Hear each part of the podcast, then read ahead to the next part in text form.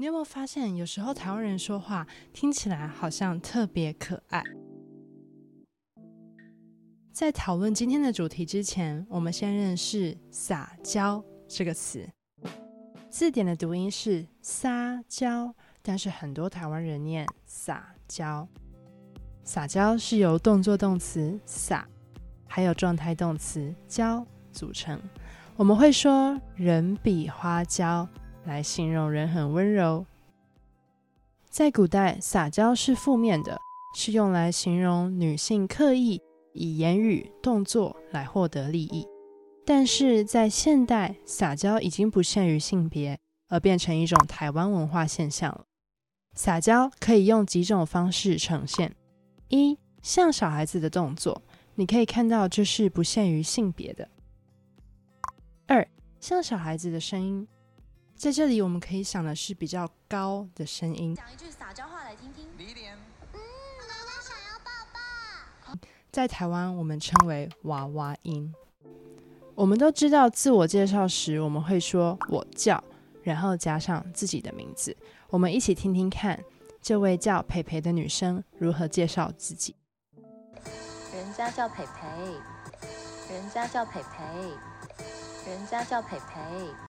他用了“人家”代替“我”，就会给听话的人有一种他想要跟他亲近的感觉。下一个例子，在这里，男生希望跟女生要五十元，我们一起来看他如何跟女生请求。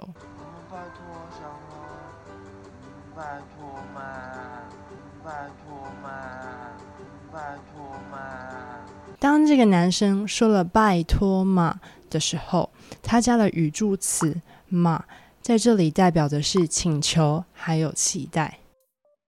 下一个例子也是一个请求，他在这个句子后面加了附加问句 take question，好不好？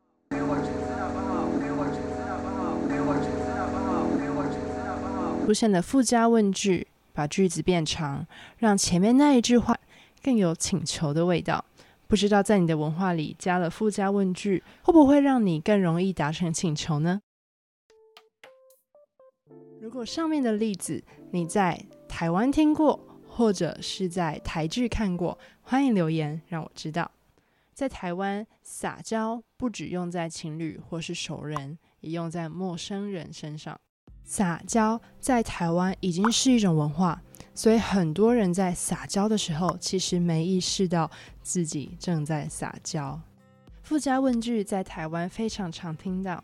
我们再看一位台湾政治人物吴怡农，他在接受这个台湾的 Podcast 节目访问的开头，他准备了礼物跟主持人说生日快乐。我们一起来看，在一开始他说了什么，让主持人的感受很好。昨天是你生日是不是？昨天是你生日是不是？昨天是你生日。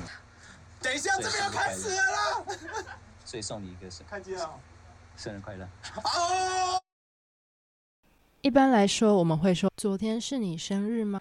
但是他多加了“是不是”，这个就是用附加问句来拉近人与人距离的方式。我们常见的撒娇目的大约可分三种：一、打招呼，在 Miss Lin 的影片中，她的妹妹展示了撒娇。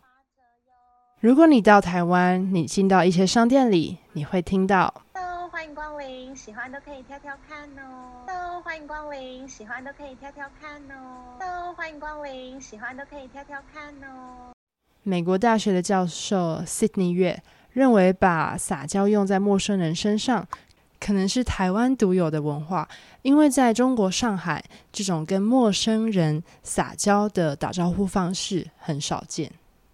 如果你想提出要求，你发现你在这个情境之中。是比较弱势的，你可能就会用撒娇来达到你要的目的。就像这个影片中，男生希望跟女生要五十元，他就用小孩子般的声音加上语助词“嘛”来提出要求。三、道歉，在请求原谅时撒娇是很常见的，但是在台湾，你可以看到政治人物道歉时撒娇是一种。政治沟通的方式。二零二四年一月是台湾的总统选举，我们在下一集会一起来看看台湾的政客是如何运用撒娇来道歉，以及增加支持者对自己的喜爱。在这集，我们看到台湾华语的撒娇特征，但是撒娇要用在喜欢你的人才有效。也就是说，如果你对原本就不喜欢你的人撒娇是没有用的。那我们今天就到这边，希望今天的内容对你有帮助。